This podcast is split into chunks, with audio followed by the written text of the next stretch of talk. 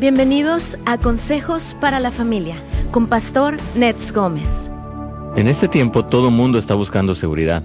Hay un anhelo por saber que todo estará bien. La gente tiene un sentido de inseguridad que puede llegar a ser muy intenso. El hombre con todas sus capacidades ha logrado hasta cierto punto una clase de seguridad, pero nunca ha conseguido una seguridad total y permanente. Pero hay una seguridad que viene de una fuente muy diferente. No es el esfuerzo o las posibilidades humanas. Así es amigos, la sabiduría de Dios a través de la escritura ofrece seguridad física y emocional total. Proverbios 1.33 dice más, el que me oye habitará confiadamente y vivirá reposado sin temor del mal. Una vez que estamos dispuestos a escuchar la sabiduría que nos ofrecen dos reinos diferentes de bienestar, uh, el temporal y eterno, la seguridad que ofrece la sabiduría de Dios tiene su fundamento en el reino eterno. Y por otro lado, desde el momento en que todos los esfuerzos humanos para obtener la seguridad están limitados al reino temporal, todo lo que consiguen es también de naturaleza temporal, pero nunca permanente. Pastor, ¿cómo está? Buenos días. ¿Cómo está, Carlitos? ¿Bien? Muy bien, Pastor, gracias. Qué gusto saludarte. Aquí estamos como siempre. Y, este tema me, encanta, Carlitos, este de, completa seguridad, porque como decíamos, eh, en este tiempo mucha gente está buscando seguridad. Hay este anhelo, como tú dices en la introducción, eh, hay muchos temores que se han dado, muchas este, pues incertidumbres respecto a, todo lo que se ven en las noticias y las opiniones, pero como decíamos ahí en Proverbios, Carlitos, que el Señor nos dice que el que le oyere atentamente habitará confiadamente y vivirá reposado sin temor del mal. ¿Qué te parece? Wow, qué importante, pastor, porque y al principio lo, lo decíamos, ¿no? La gente tiene un sentido de inseguridad. Sí. ¿Verdad? Y hoy en día la gente busca, ¿no? O sea, ofrecen tantos seguros de todo, ¿verdad? Pero nuestra seguridad tiene que estar completamente en el Señor y lo que tú estabas leyendo ahorita en Proverbios, Pastor. Sí, totalmente, Carlitos. Es una uh, algo muy, muy importante el poder entender dónde está nuestra seguridad como creyentes y poder vivir tranquilos, seguros, con la paz de Dios. Y uh, bueno, queremos saludarles como siempre a todos. Gracias por escucharnos, hermanos. Los bendecimos a todos y declaramos la paz de Dios, la fortaleza de Dios sobre todos ustedes. Y ah, yo sé que se están hablando de muchas precauciones, algunas medidas que ha tomado el presidente Donald Trump y etcétera, pero en medio de todo eso, yo pensaba hoy mientras estábamos orando, que en la mañana estábamos aquí en el set y pensaban dos cosas. Número uno, dice en Apocalipsis 3.10, le dice a la iglesia de, uh, de Filadelfia, de hecho lo leímos en los días anteriores, que dice, por cuanto has guardado la palabra de mi paciencia, yo también te guardaré de la prueba que ha de venir sobre todos los que moran en la tierra. Entonces, uh, Dios quiere, eh, las cosas que pasan en el mundo nos someten a prueba, pues, dónde estamos y quiénes somos, ¿no? Por ejemplo, yo pienso en la gente que no conoce a Dios, ¿no? A veces el hombre se siente muy, uh, tiene su tecnología, sus armamentos, sus protocolos gubernamentales, ¿verdad? Y tienen todo esto y se sienten como invencibles, pero de repente llega, llega una, pues un virus como este eh, a, China, por ejemplo, que, que, se sentía una nación prácticamente omnipotente en el comercio, en, la, en, cuanto a su, armamento, y golpea a la nación y difícilmente están pudiendo detener, ¿no? Entonces, como que de alguna manera le muestra a la gente, no eres tanto, o, o le muestra a los gobiernos, necesitas al Señor. Y yo creo que es un momento muy interesante de prueba, pero también obviamente de esperanza. Yo, yo, yo quiero dirigir nuestro programa a eso, pero pensaba en, cómo estas cosas someten a prueba, Carlitos, a los cristianos y a los no cristianos, para que nos demos cuenta quiénes somos y cuánto necesitamos a Dios. Wow, sí, pastor, así es, es importante realmente nuestra dirección, hacia dónde estamos yendo. Claro que sí, Carlitos, ahí estamos. Entonces, vamos a, entrar esto, hermanos. La, la base de la seguridad que la Biblia ofrece consiste primeramente en una relación directa y personal con nuestro Señor Jesucristo. Recuerdo que yo hace años escuchaba a, Derek Prince y de hecho parte de las notas que tenemos hoy son de, lo que aprendí de él.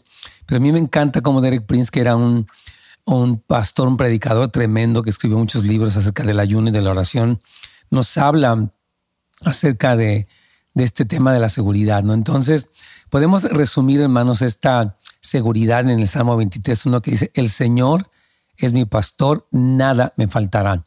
Entonces, esta es una seguridad, ¿verdad? Que dice, como el Señor es quien me pastorea, entonces tengo la seguridad de que no me va a faltar nada. Esta seguridad tiene que ver con el tiempo presente, obviamente en esta vida, el que mis necesidades sean suplidas, hermanos queridos, está garantizado sobre la base de mi relación o de nuestra relación personal con Jesucristo.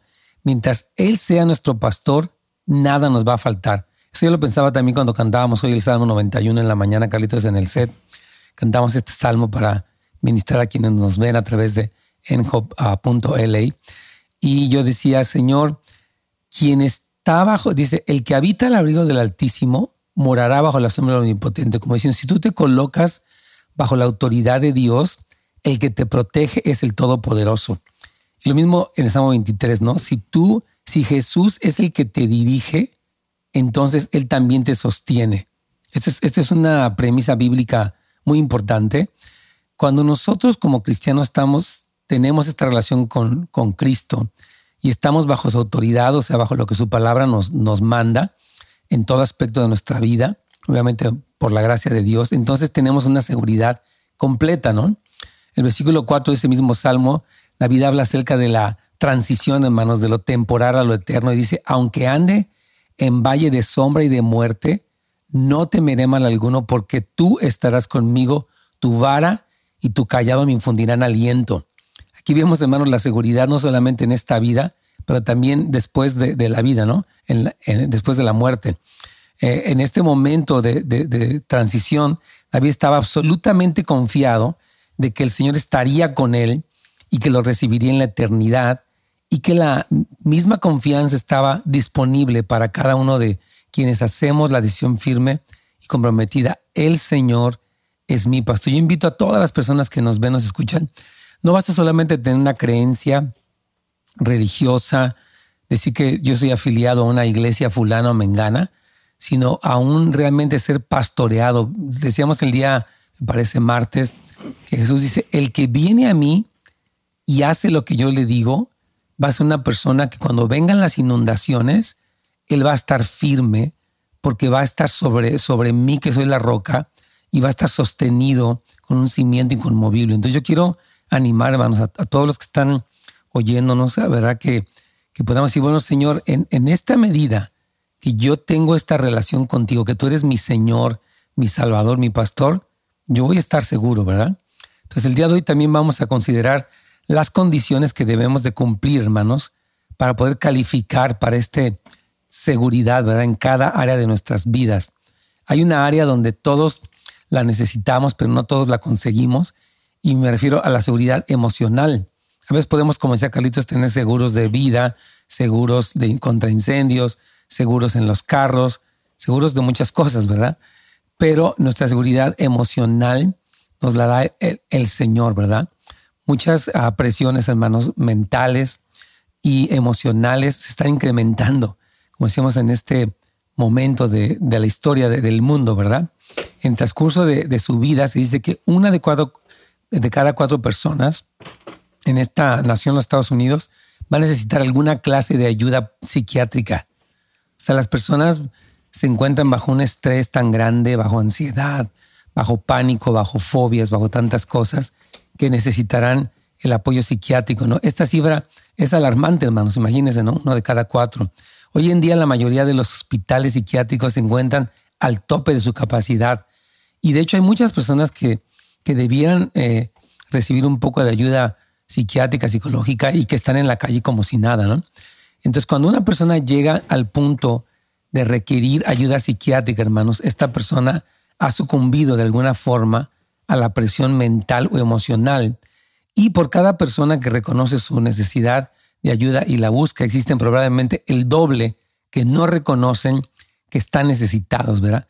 Pero el hecho, eh, de hecho, tienen la misma clase de problemas y se encuentran bajo la misma clase de presión que aquellos que sí están buscando la ayuda. Sé que vamos a una pequeña pausa, pero sí me interesa seguir hablando de esta seguridad emocional y espiritual que el Señor nos ofrece cuando estamos eh, con, Él como nuestro Señor y como nuestro líder máximo, Carlitos.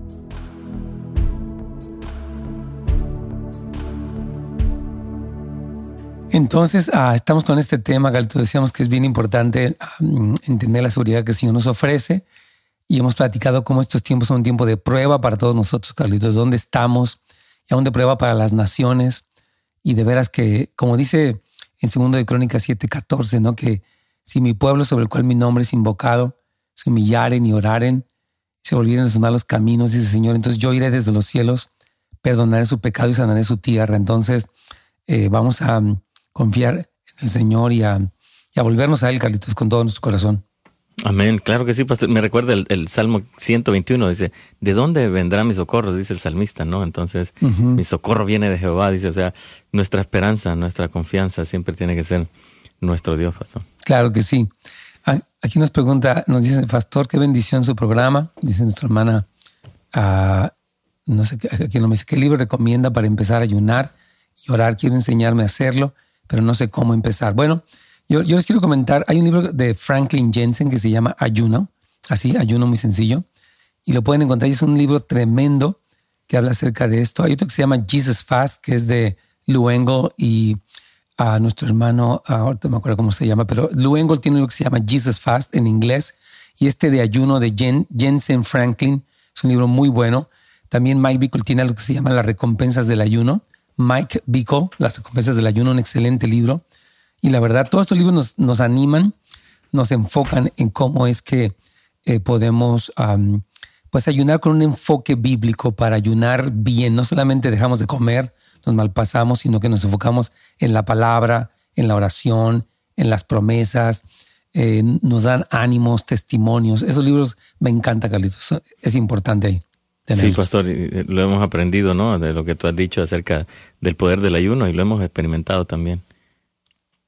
Es tremendo el ayuno, Carlitos. Yo, yo le doy gracias a Dios, hermanos, porque la verdad, en todos los desafíos que uno vive como padre de familia, como esposo, como pastor, en, pues, en mi caso, en nuestro caso, Carlitos, también, este, uh, y en las naciones mismas, hermanos, el ayuno es una opción que Dios nos dio, que nos permite profundizar y buscar su rostro y que tiene recompensas. En toda la Biblia, Antiguo y Nuevo Testamento se habla de eso, así que les recomendamos eso.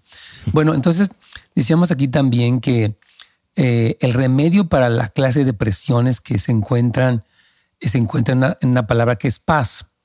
O sea, nosotros en medio de tantas cosas que oímos, que sentimos, que vemos, este pánico que hay en las tiendas por comprar provisiones y demás, ¿verdad? Eh, la paz del Señor, ¿verdad? La paz no solamente en el sentido de la ausencia de un conflicto o un alivio temporal, como lo que puede dar una, no sé, un calmante, Carlitos, sino la paz en el sentido de un cumplimiento, plenitud y descanso, ¿verdad? Dios, Jesús nos dijo, y lo leíamos el día de ayer o de antier, Él nos dice, no se turbe su corazón, ¿verdad? Y nos dijo, mi paz os dejo, la paz os doy. Entonces Cristo nos da una, una seguridad porque Él triunfó. No solamente dice, oh, tranquilízate, sino dice, yo vencí a la muerte, vencí al pecado, me senté a la diestra del Padre, vengo por segunda vez, y eso es lo que nos da a nosotros esta paz tremenda, ¿no? Entonces existen algunos enemigos, hermanos, de la paz, y vamos a hablar acerca de estos dos, de, estos dos enemigos. Número uno es el temor y dos es la preocupación. Y cada uno de ellos viene de muchas formas. Por ejemplo, podemos tener miedo o estar preocupados de enfermedades inesperadas o enfermedades que se nos están diciendo que pueden pasar, temor a las opiniones de los demás, temor al colapso financiero, ahorita con este, esta aceleración de la economía, algunos tienen mucho temor. Pero se dice que la preocupación es como un cuchillo que molesta porque el temor es más como una daga que nos quiere atravesar, pero cada una de ellas es muy destructiva, hermanos. El pueblo del Señor, estaba orando hoy en la mañana y decíamos, Señor, tu iglesia va a ser una novia osada, valiente. Tu iglesia es una novia que proclama tu bondad y tu poder y tu verdad también. Y no vamos a estar así con, con esta ansiedad, ¿no? Porque, repito, la ansiedad puede bloquear el propósito de Dios. Decíamos ayer que Cristo nos dice, a ver, ¿a quién estás escuchando? Solamente lo que está pasando alrededor o mi voz, su voz, su profecía, sus mensajes, sus promesas. Entonces yo le animo mucho a que todos estemos bien sintonizados con lo que el Padre nos está diciendo, ¿verdad? Porque la preocupación y el temor nos distraen y nos hacen ineficaces. Un cristiano atemorizado no puede predicar. Un cristiano preocupado, pues, obviamente está más absorto con, lo que le, le preocupa que con lo que el Señor le dice. Entonces, la principal protección de Dios contra el temor y la preocupación es la confianza, hermanos. Quiero pedirle a Carlos que nos lea Isaías, por favor, capítulo 26, versículo 3 al 4, Carlitos. Claro que sí, pastor. Dice, tú guardarás en completa paz a aquel cuyo pensamiento en ti persevera, porque en ti ha confiado. Confía en el Señor siempre, porque el Señor, el Señor es la roca eterna. Amén. Hermanos queridos, aquí dice, tú guardarás en completa paz aquel cuyo pensamiento en ti persevera. Es decir, que un cristiano que aprende a enfocarse en lo que Dios dice, en lo que Dios es, en lo que Dios promete, dice, entonces va a tener paz. Dios va a guardar a esa persona en medio de tantas tormentas, de tantas cosas que se dicen, de la violencia que hay en el mundo, de la inseguridad que existe. Dice que Él va a guardar en completa paz, pero la persona tiene que hacer su parte. Usted que nos escucha, hermano o hermana, conocido también, usted tiene que aprender a perseverar en lo que Dios dice. Yo les he dicho que, y lo comentaba ayer también, que en la sociedad que, que vivimos, que está tan sobresaturada de información, noticias, videos, podcasts, este, notificaciones, cosas en Facebook, etcétera, etcétera, las personas están como, hey, hoy qué dijo tal persona esto y tal persona dijo esto. Unos dicen que no existe, otros que lo hizo Israel, otros que va a pasar no sé qué. Ah, tanta cosa que empiezan a llenar la mente, Carlitos, de, de, las personas. Sí, pastor, o sea, estamos llenos de tanta información que en realidad ah, se nos ha olvidado las promesas de Dios en nuestra vida. Así es. O sea, la paz que tú mencionabas ahorita, ¿no? La paz de Dios, la paz que Dios nos ha dejado. Y esa paz es la que tenemos que mantener en nosotros. Claro, pero que viene como resultado de, de, dice, tú guardarás en completa paz aquel cuyo pensamiento en ti persevera. Entonces, esto habla de una protección total, hermanos, contra el temor y la preocupación. Y habla del área donde el temor y la preocupación atacan y es precisamente en la mente. Entonces dice que el pensamiento, miren, nosotros podemos decidir poner nuestro pensamiento en muchas cosas. Yo recomiendo tenga estos días tiempos de lectura de los salmos, tenga tiempos de adoración, no platique con personas que como que le alimentan más. ¿Y qué crees? Que se enfermó y que se murió, que dicen que les va a dar a todos, que dicen que no lo van a poder parar. O sea, la gente puede empezar a, escuchar esto y digo, no.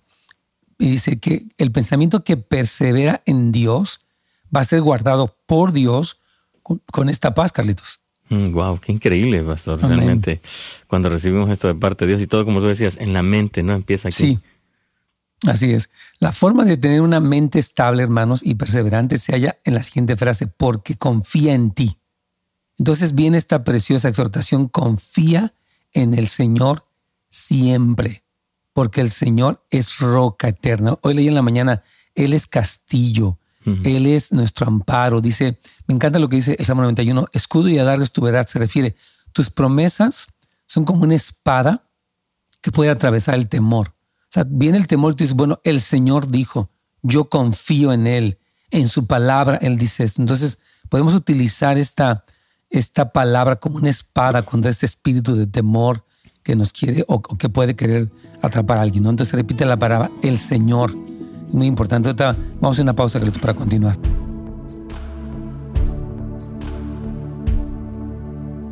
Me tiene una pregunta a nuestra hermana Carolina y dice ella, ¿qué consejo le podemos dar a nuestros hijos ya que ahora han cerrado muchas universidades y los colegios y ellos se sienten preocupados, pues muchos de ellos trabajan en los establecimientos y otros piensan que no van a poder terminar bien la escuela, ya que ahora tendrán las clases en línea.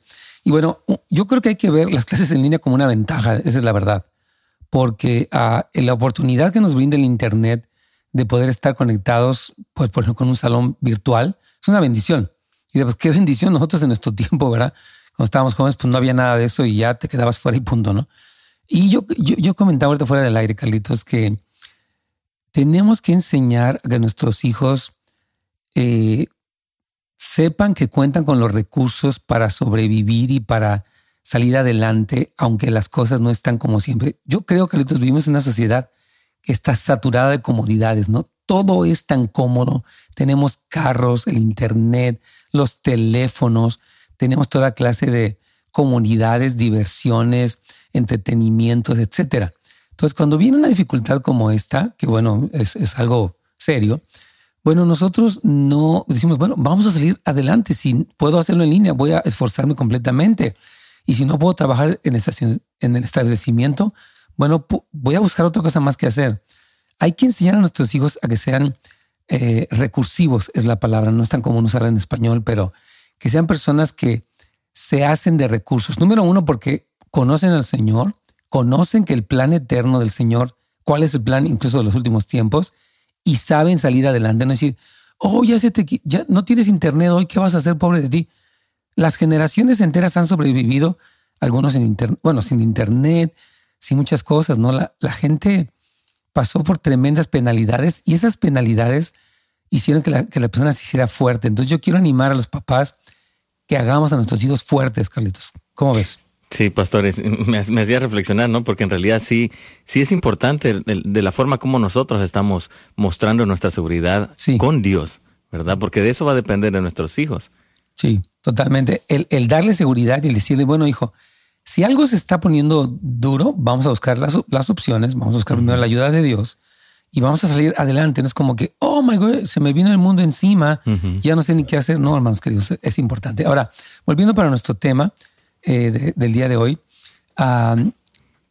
o sea, estamos hablando de que para poder combatir estos pensamientos de temor y preocupación, el Señor nos habla acerca de, de nuestra mente, que debemos de ponerla en Él y específicamente confiar. David decía, en el día que temo, yo en ti confío, ¿verdad? Entonces, ah, vamos a hablar un poquitito brevemente, dos pasos para conseguir confianza. El primero es que debes de ser renovado en el espíritu de tu mente.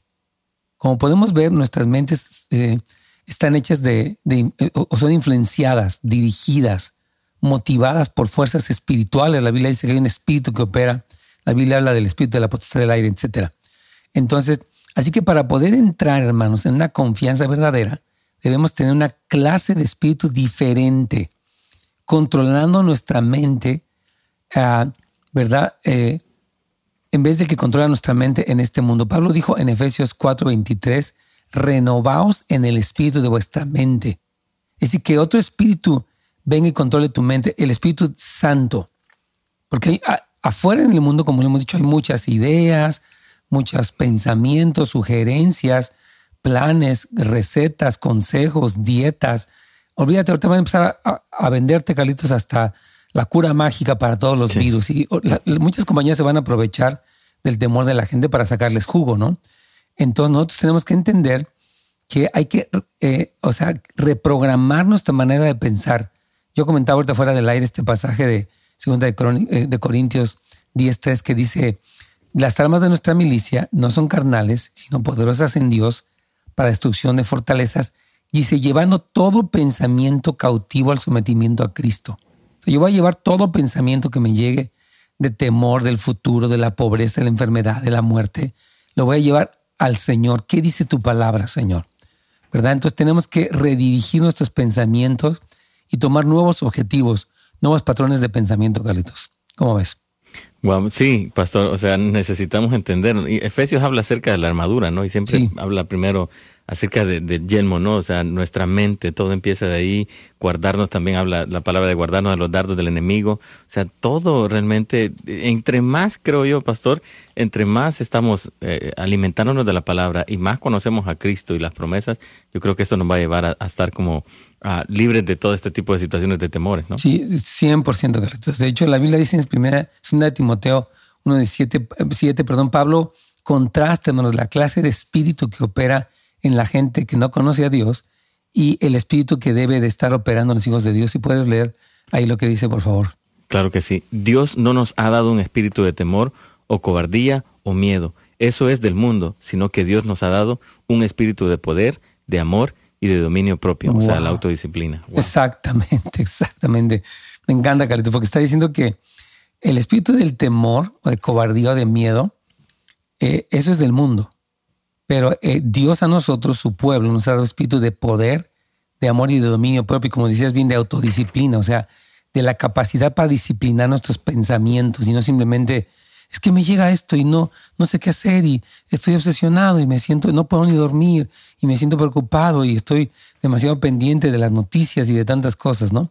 Entonces, habla de este poder para autodisciplinarnos en nuestra mente. Aquí nuestro hermano José nos, dice lo siguiente, dice, las situaciones y procesos que, he pasado, dice él, eh, esto dice, son los momentos que dice que se prueba o revela quién realmente soy y en quién he confiado. 100%, hermano. Dice, porque dice la palabra y la conocerán la verdad y la verdad los hará libres. Por supuesto, entonces yo creo que es muy importante que ahorita se están revisando nuestros fundamentos. A mí me encanta que Dios dice, voy a permitirte las pruebas para que tú puedas reconocer dónde estás y si no estás en el lugar correcto, pues te alineas.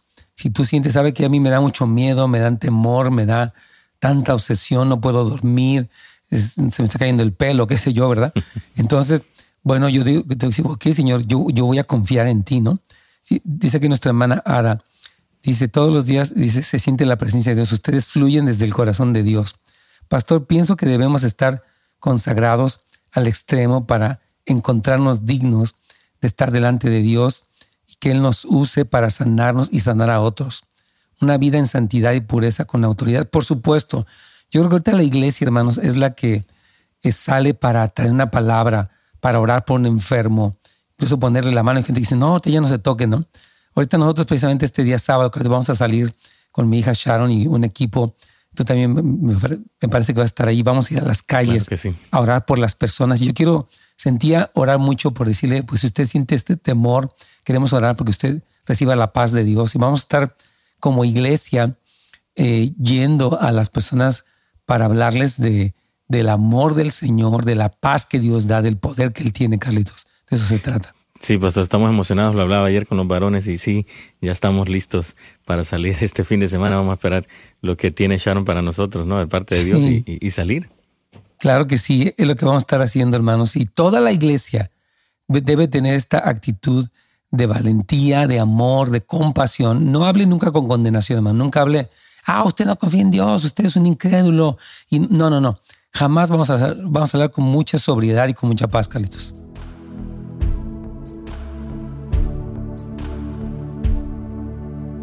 pasó? Aquí estamos, Carlitos. Tenemos ahí una llamada, ¿verdad? De Lilian. Vamos rápidamente con ella. Ok, perfecto. ¿Qué tal, Lilian? ¿Cómo está usted? Bienvenida. Hermana Lilian. Buenos días. Sí, ¿qué tal? Bendición. Sí, buenos días, hermano. Igualmente, ¿cómo está? Dios les bendiga. Rápidamente quiero decirles que yo sufría mucho de depresión y mm. eso me trajo a los caminos de Dios. Wow. Mm. Quiero decirle que en este momento tengo 80 años, sirvo a Dios siento tanta felicidad de Cristo que no que no hay motivo para estar con temor. Yo sé que también tenemos que tener precaución. Muy bien. Pero ahorita en la mañana que me levanté, que vi la lluvia, dije gracias Señor, porque un día me alcanzaste, me salvaste, me llenaste con tu Espíritu Santo y ahora mis hijos sirven a Dios y, y yo lo que la madre, lo que la madre comparte con los hijos es lo que son los hijos. Así es. Si yo me hubiera quedado en ese estado, yo hubiera criado, criado a hijos débiles, hay hijos tristes, tengo hijos todos trabajando para Dios con mucha paz y mucha felicidad. Y yo quiero compartirles a todas las mujeres, que a todas las personas, que hay un Dios grande y poderoso que nos guarda y nos cuida. No son palabras nada más, son la verdad. Nadie hubiera podido sanar mi vida más que Jesucristo. Y es todo lo que les quiero decir. Wow, qué tremenda palabra, hermana Liliana. Es una tremenda misión escucharla con tanta claridad, con tanta paz. Y se, escucha usted también, ah, suena como si tuviera 30 años. suena, suena, muy joven, hermana, Dios me la ve. Toda la gente me dice lo mismo, que me mira más joven de lo que estoy. Trabajo mucho para Dios también. Que la felicitamos. En, la área de las mujeres. Excelente, hermana querida. Pues la, la, felicitamos y la bendecimos y saludos allá a sus hijos y a sus nietos también. Claro que sí. Bendiciones. Dios les bendiga. Gracias. Muy, muy bien. Bueno, entonces, este, aquí yo tengo otra pregunta, Carlitos, de nuestra hermana Iris. Dice que eh, rápidamente dice, uh, dice, el Señor está preparando. Ok, de repente dice, bendiciones, tengo la paz de Cristo en, estos momentos, que el mundo está en caos y creo que el Señor nos está preparando para lo que viene, afirmarnos en la fe. Mi pregunta es, ¿qué respuesta debo de dar a mi esposo? Dice, él aún no es creyente, es muy intelectual, sabe muchas cosas de política y todas las áreas que conocen, que conciernen como sociedad. Él no acepta ninguna respuesta bíblica. o sea, antes de seguir con la pregunta de ella, miren, dice la Biblia en 1 Pedro capítulo 3 que la conducta de una mujer cristiana que es casta, que es respetuosa, la conducta de una mujer que, que vive con un espíritu afable y apacible, dice allí todo el texto, dice, puede hacer que este hombre no creyente venga a los pies de Cristo al ver esta conducta por ejemplo, en este caso donde hay tantos temores y cosas, y ella muestra la paz de Dios, tiene una sonrisa en su, pues, en su rostro, ora por ese esposo, no tanto que se mete en un debate político, porque no, no creo que lleguen a ningún lado, pero sí que le demuestre el amor, la mansedumbre de Cristo. Es muy poderoso, Carlitos, ¿no crees? Sí, pastor, claro que sí. Yo creo que e, e, esa es la, actitud correcta, ¿no? Mostrar el carácter de Cristo, ¿verdad? Y eso es lo que va a llevar realmente al, al cambio a la otra persona, ¿no? O sea, es, cómo es Cristo, yo lo voy a demostrar sin decir nada, sino que mostrándolo, ¿no? efectivamente, ¿no? Aquí ella dice que su esposo le está, eh, dice que el gobierno tiene la culpa de todo, especialmente ahorita que hay muchas personas que están perdiendo su trabajo. Yo, hermano, siempre, yo creo que el gobierno obviamente tiene responsabilidad de muchísimas cosas, pero cuando vivimos en muchos de estos sistemas, se resulta que todo es parte del gobierno. Yo creo que hay mucha parte donde, no quiero entrar en ninguna discusión con nadie, pero siento que eh, tenemos que ser personas, como yo decía, número uno, que confían en Dios, número dos, responsables de nuestras conductas, número tres, recursivas, donde podemos recurrir a la serie de cosas que, que, nos, o sea, que son importantes para nosotros. Y yo quiero animar pues a, a eso, ¿no? Que ok, vamos a hablar por, y también queremos por el gobierno. El gobierno de cualquier índole que fuera, cualquier partido, está en autoridad y Pablo dice que oremos por todos los que están en autoridad para que podamos vivir quieta y reposadamente en toda honestidad y piedad. Esto es primera eh, de Timoteo capítulo 2. Entonces, estemos orando, hermanos, porque quejarnos yo creo que no tiene ningún sentido y agrava más las cosas. En cambio, el poder orar eh, marca una gran diferencia, Carlitos. Sí, la, oración tiene poder, pastor, y donde nos unimos a, orar por, por, el Señor se va a manifestar en todo esto. Claro que sí, y de hecho vamos a orar ahorita en este momento. Yo sé que el tiempo ya es muy cortito, pero quisiera que cerráramos con oración también. Señor, te damos gracias porque en medio de todas estas cosas que oímos y que vemos, tú nos has prometido que el que en ti persevera, su pensamiento persevera en ti, tú lo vas a guardar en completa paz. Oramos por la paz de toda nuestra audiencia, de todas las familias, mientras nos enfocamos en ti, en tus palabras, en tus mandamientos, en tus promesas, Señor. Oramos también por el gobierno, que obviamente está bajo una tremenda presión, tanto el gobierno estatal como federal. Oramos, Señor, que guíes para que todas estas eh, determinaciones que se están tomando en diferentes aspectos sean guiadas por ti, Señor. Que tu pueblo tenga paz, que tu pueblo tenga esta confianza, Señor, y que en cada decisión tú, tú lo guíes, oh Señor. Seguimos orando para que la iglesia se levante como una novia, una, una, una, iglesia que habla la palabra de Dios, que es valiente, Señor. Y, y, aún pedimos por todo este fin de semana que vienen servicios y las diferentes cosas que está diciendo el gobernador en este momento. Queremos ver que tú guíes, que, que las iglesias podamos seguir predicando tu palabra y, Señor, firmes en lo que tú nos has dicho en medio de todo esto, Señor, porque confiamos en ti porque esperamos en ti, Señor. Así que gracias en el nombre de Jesucristo el día de hoy, porque podemos descansar en toda promesa poderosa que tú nos has dado en el nombre de Jesús. Amén.